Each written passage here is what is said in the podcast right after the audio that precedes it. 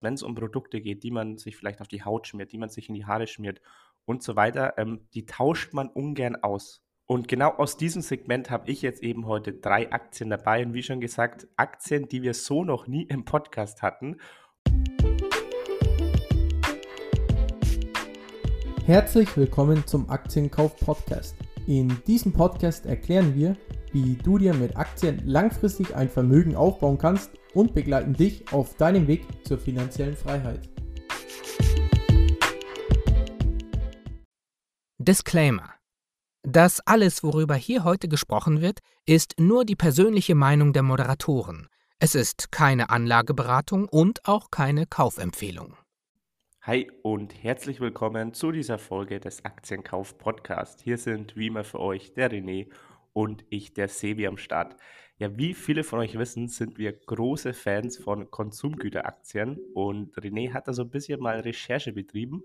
Ähm, da wird er gleich genauer drauf eingehen und ich kann von meiner Stelle schon mal verraten, dass ich drei Aktien mit dabei habe, die in diesem Bereich tätig sind, die wir alle drei noch nie hier hatten und deswegen würde ich sagen, René, start gleich mal rein. Was hast du mit deiner Recherche so herausgefunden? Ja, Sevi, genau. Vor circa zwei Wochen habe ich einen sehr spannenden Artikel im Handelsblatt gelesen, der mich wirklich sehr zum Nachdenken gebracht hat und zwar zum Positiven. Denn wir predigen ja so oft, gegessen und getrunken wird immer. Und folglich könnte man daraus schlussfolgern, dass Investments in Konsumgüterartikel ein absoluter No-Brainer sind. Aber das sind sie natürlich nicht. Denn wäre da nicht das Wort Inflation. Denn hauptsächlich wegen der hohen Inflation sparen viele Verbraucher mittlerweile selbst an Alltagsprodukten. Also ich weiß nicht, wie es euch da draußen geht, aber auch ich greife nie blind ins Regal, sondern vergleiche sehr gerne die Produkte.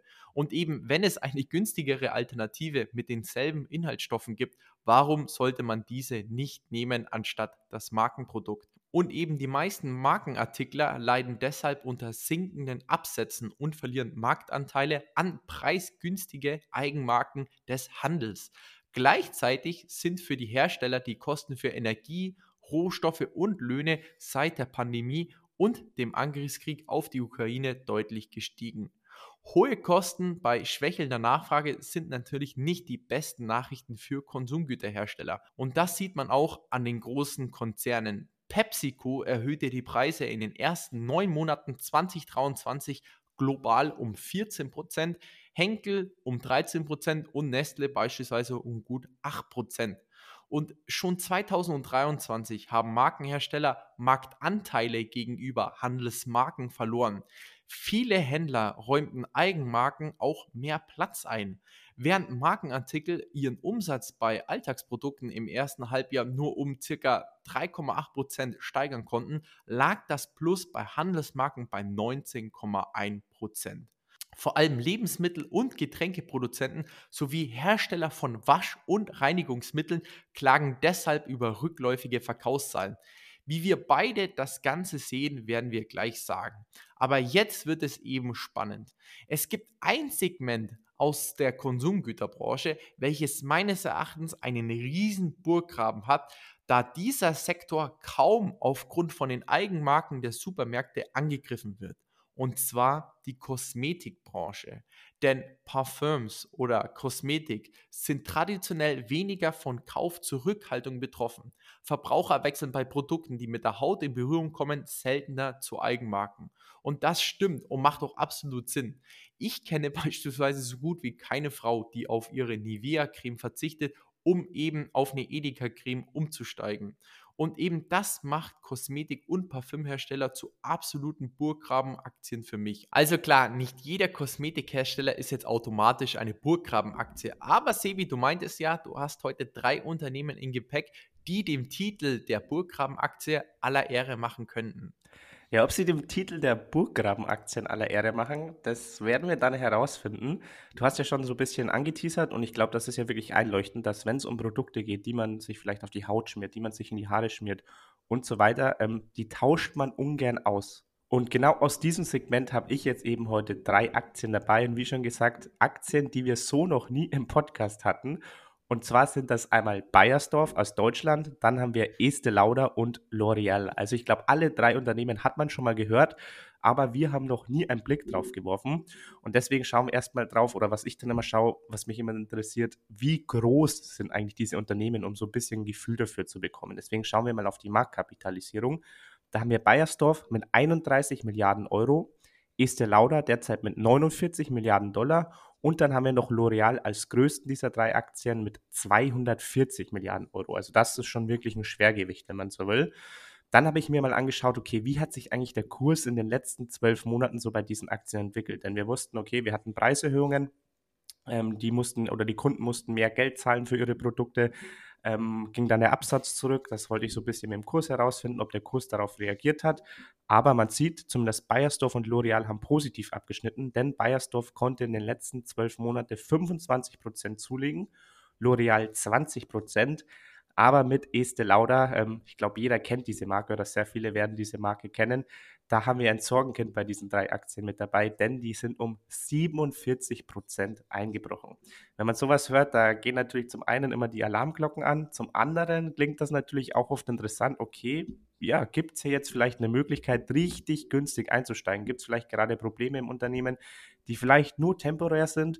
Ähm, ja, und diese Probleme, dass man die ausnutzen kann und dann eben günstig einsteigen kann, da werde ich auf jeden Fall was im Fazit dazu sagen, also seid gespannt. Dann habe ich mir noch die Kursentwicklung so der letzten sechs Jahre angeschaut, wieso der letzten, sechs Jahre, dass man einfach so ein bisschen einen längeren Zyklus hat und vor allem auch die Corona-Krise mit drin hat, dass man sieht, okay, wie hat sich vielleicht das Unternehmen davor entwickelt, was ist dann während Corona passiert und wie ging es dann wieder danach weiter. Und über sechs Jahre konnte Bayersdorf ganz solide, würde ich sagen, mit 36 Prozent zulegen. Dann L'Oreal mit 133 Prozent, also ganz klar die beste der drei Aktien. Und Estee Lauder nur mit plus 6 Prozent. Also Estee Lauder ist so ein bisschen, wie, wenn man will, auf der Stelle getrabt über die letzten sechs Jahre. Aber wie gesagt, L'Oreal mit 133 Prozent auf jeden Fall sehr, sehr gut gelaufen. Dann ein Blick auf die Bewertung. Hier werfen wir als erstes einen Blick auf das KGV. Und was ich hier schon mal sagen kann, man sieht schon, wahrscheinlich auch, weil es einfach so solide Unternehmen sind, René, wie du schon gesagt hast, mit eigentlich, ja, wenn man so will, mit Burgräden, mit Produkten, die immer wieder benutzt werden, einfach, deswegen gibt es einfach ja keine recht günstige Bewertung. Bayersdorf steht derzeit beim KGV von ca. 41, L'Oreal auch so einen Dreh bei 41 und Estee Lauder bei 49. Also hier sieht man schon, trotz diesem starken Kursverlust, ähm, ist das KGV immer noch bei 49 von Estee Lauder. Also da sieht man auch, okay, zwar ist der Kurs eingebrochen, aber das KGV ist trotzdem noch weit oben, bedeutet auch die Gewinne sind sehr eingebrochen vom Unternehmen. Und wie ich schon gesagt habe, durch die Bank weg sieht man ein KGV von über 40 bei den drei Unternehmen gerade, auch wenn man mal einen Blick auf die Vergangenheit in die letzten zehn Jahre wirft. Also man sieht hier wirklich sehr selten ein KGV von unter 30 und das, obwohl es eben Unternehmen sind, wo man sich vorstellen kann, da wächst man nicht allzu schnell. Da werden Produkte verkauft, also da gibt es keine oder nicht sehr oft irgendwie zweistellige Wachstumsraten oder im hohen zweistelligen Bereich.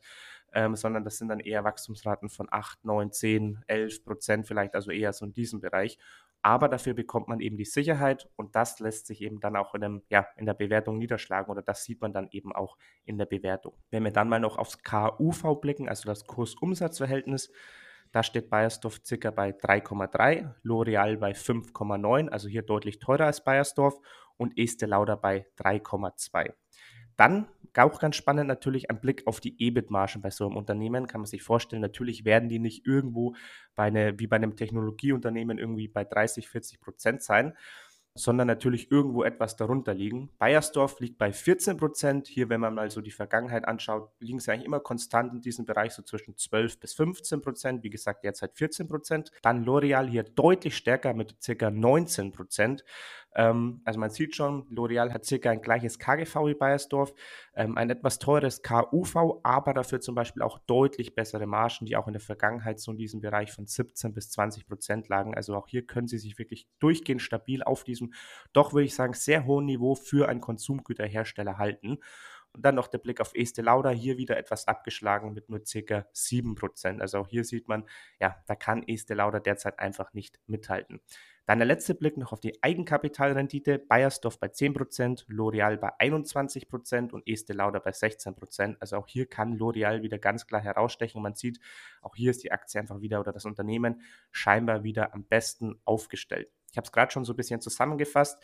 L'Oreal, wenn man mal noch andere Kennzahlen anschaut, hat eigentlich fast überall, wenn man so will, die Nase vorne ist dafür vom KGV her ähm, trotzdem eigentlich wie Bayersdorf bewertet, KUV etwas teurer und durch die Bank weg, wie ich auch schon gesagt habe, kann man sagen, alle drei Aktien waren auch in der Vergangenheit und sind gerade einfach nicht günstig bewertet.